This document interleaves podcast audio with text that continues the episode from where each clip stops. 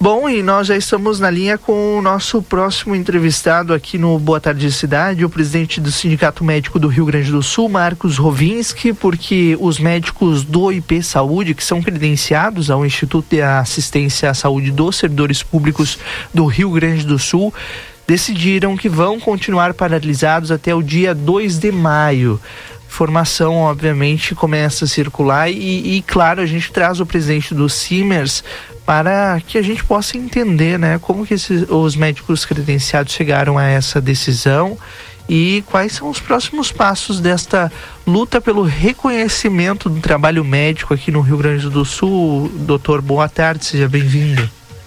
Boa tarde, muito obrigado, Rodrigo, Valdinei, a toda, todos os colegas e amigos e usuários de Saúde e Livramento e a população em geral. Olha, na verdade, nós, se a gente olhar o cenário, e não é a primeira vez que a gente conversa, é, o cenário é de uma dificuldade de entender como é que a gente passa 12 anos né, sem nenhum reajuste nos honorários profissionais médicos pelo IP Saúde. Em 2011 foi a última vez que houve reajuste dos, dos honorários médicos aos prestadores de serviço né, por credenciamento de IP. É, ao longo de, do, dos últimos quatro anos, desde 2019, nós entramos em contato inúmeras vezes com todos os presidentes do IP Saúde, com os dirigentes estaduais na época, mostramos a necessidade de mudança, apresentamos propostas, nunca tivemos nenhuma resposta né, que pudesse ir ao encontro do nosso pleito. Né? A situação limite começou, chegou agora, né? Em que os médicos estão cansados de levar o IP nas costas, né? Uh, não é um problema deste governo, é de vários governos, desde, 2000, desde 2011 a, acontece essa situação, mas é este governo que vai ter que resolver o problema para que possa se manter o, o atendimento aos usuários, são um milhão de usuários no estado do Rio Grande do Sul, não é? É, e que se não houver o, a, o IP saúde vão acabar no colo do SUS, que já, é um, já está com problema, né? E, e nós então, dia 2 de março, numa assembleia é, é, dos médicos, que junto aos, às demais instituições de saúde do, representativas dos médicos, o Simers, Cremers e Amrix, uh, numa assembleia, então, os médicos decidiram apresentar três propostas.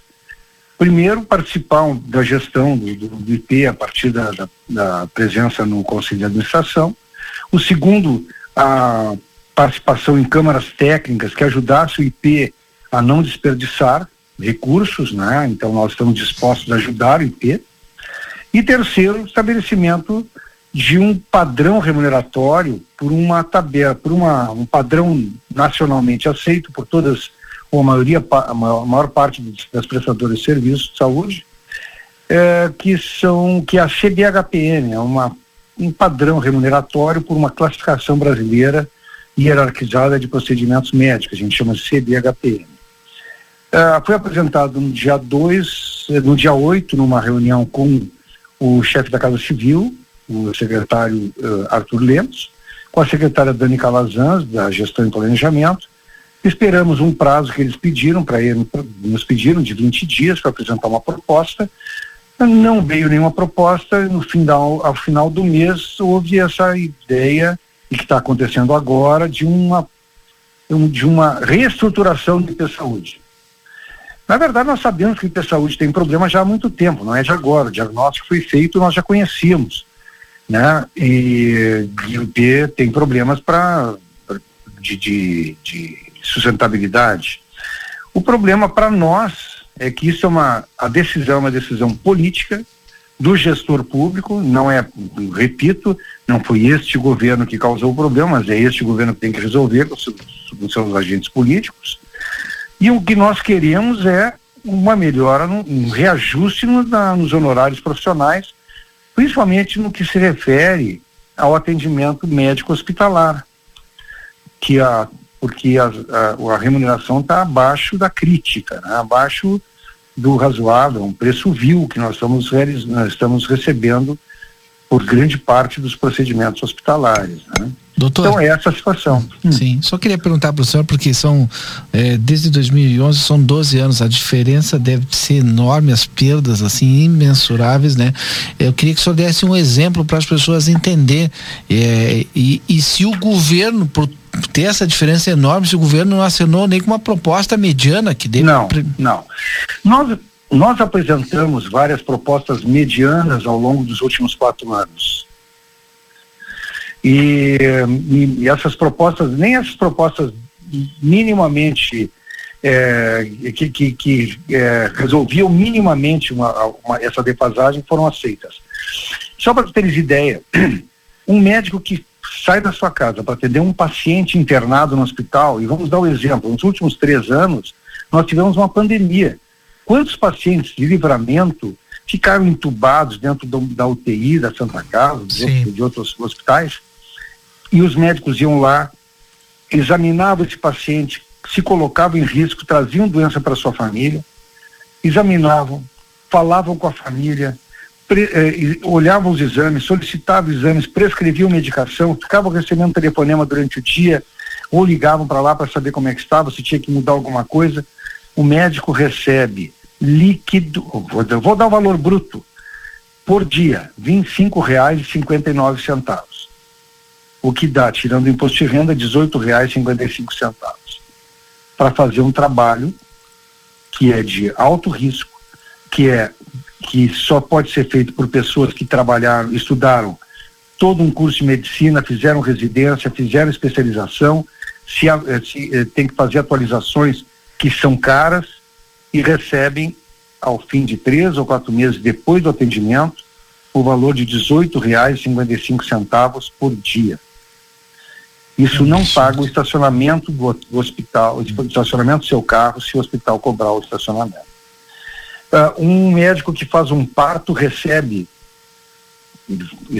ele é responsável pela, por, aquela, por aquele parto, pela saúde da mulher, pela chegada de maneira saudável daquela criança, fica atendendo durante dois ou três dias depois do parto, e durante o parto fica três, quatro horas esperando aquela criança nascer, ou tem que fazer a cesárea, ganha R$ reais e um centavo, o que dá um valor líquido de R$ reais. Por R$ reais ele é responsável por ficar várias horas na frente daquela mulher, atendendo ela, responsável pela saúde dela e da, da criança. O pediatra que fica na sala do parto recebe menos de 60 reais para atender aquela criança naquele momento do nascimento. É, uma cirurgia abdominal uma cirurgia de hérnia umbilical dá 229 reais, o que dá um valor líquido de 160 reais. E mais, o médico que faz uma cirurgia, ele tem que ter um, um médico auxiliar, obrigatoriamente. Porque caso haja qualquer durante, coisa durante a, a, a cirurgia, que o médico tenha um mal-estar ou coisa parecida, o outro médico o substitui, mas ele é um auxiliar. Ele ganha 40, ganha 30% do valor do médico principal. No caso, 160 reais dá 48 reais. Então, assim, ó, esse tipo de eh, remuneração é abaixo do que pode ser considerado vil. Então, os médicos não querem mais trabalhar por esse valor porque, na verdade, não compensa. Não é? Sim. Bom, vamos, vamos ver quais são os próximos passos do, do governo agora do IP Saúde, né? É, na verdade, no dia, agora na quarta, na segunda, na segunda-feira, nós tivemos uma reunião uh, com na Casa Civil novamente, quando Sim. a gente esperava ouvir uma proposta que disse, olha, minimamente, olha, vamos, vamos quantificar, vamos, vamos nós vamos uh, utilizar a, a tabela, ou vamos uh, pagar tanto, vamos fazer um estudo, nada foi apresentado. Foi dito que vai haver uma reestruturação de IP e nela estará com dentro das possibilidades e da, da, do IP será feita alguma proposta, mas não foi feita proposta. Então, em função disso, nós ampliamos a, a, essa paralisação que era para estar de segunda, terça e quarta e os médicos decidiram. Isso não é uma coisa do sindicato, são as três entidades em conjunto sindicato, Higgs e Cremers, e que organizaram essa reunião, essa assembleia, e todos os médicos foram consultados que estavam presentes uh, virtualmente e presencialmente e por maioria se decidiu então que, ficaria, que, que, a, que os médicos credenciados ficariam uh, até o dia 2 aguardando uma resposta do governo, algum apontamento, algum aceno para que possa se pensar e avaliar se a gente que, que rumos vamos tomar em relação ao atendimento de saúde, o que é uma pena. Importante, desculpa ficar mais um minutinho só Não, falando, tá? O, o, o impacto dos médicos credenciados no orçamento do IP é de apenas 4,8%. Ou seja, nós não somos responsáveis pela crise de IP. Nove, é, os, o, o 95,2% não tem nada a ver com o nosso com o nosso honorário. Nós somos responsáveis por 44, o, o, gasto do IP conosco é 4,8%. Ou seja, se há um problema de sustentabilidade do IP, não é por conta dos médicos. Né? Então, é, é muito importante que se diga. E, e outra coisa, nós, nós só trabalhamos até agora por uma ligação que nós temos com os nossos pacientes, por respeito aos pacientes. Só que neste momento nós temos que, de alguma forma, mostrar a nossa indignação com o atendimento e só por isso estamos fazendo este, essa paralisação.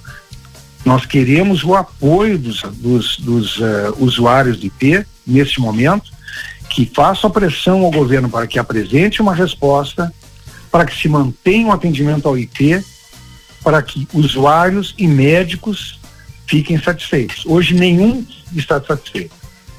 Presidente do Simers, Dr. Marcos Rovinski, muito obrigado pela disponibilidade em conversar conosco e um bom fim de semana para o senhor. Muito obrigado, nós agradecemos, estamos sempre à disposição, tá? E vamos utilizar este canal para alertar os colegas médicos e a população em geral. Um grande abraço, bom fim de semana.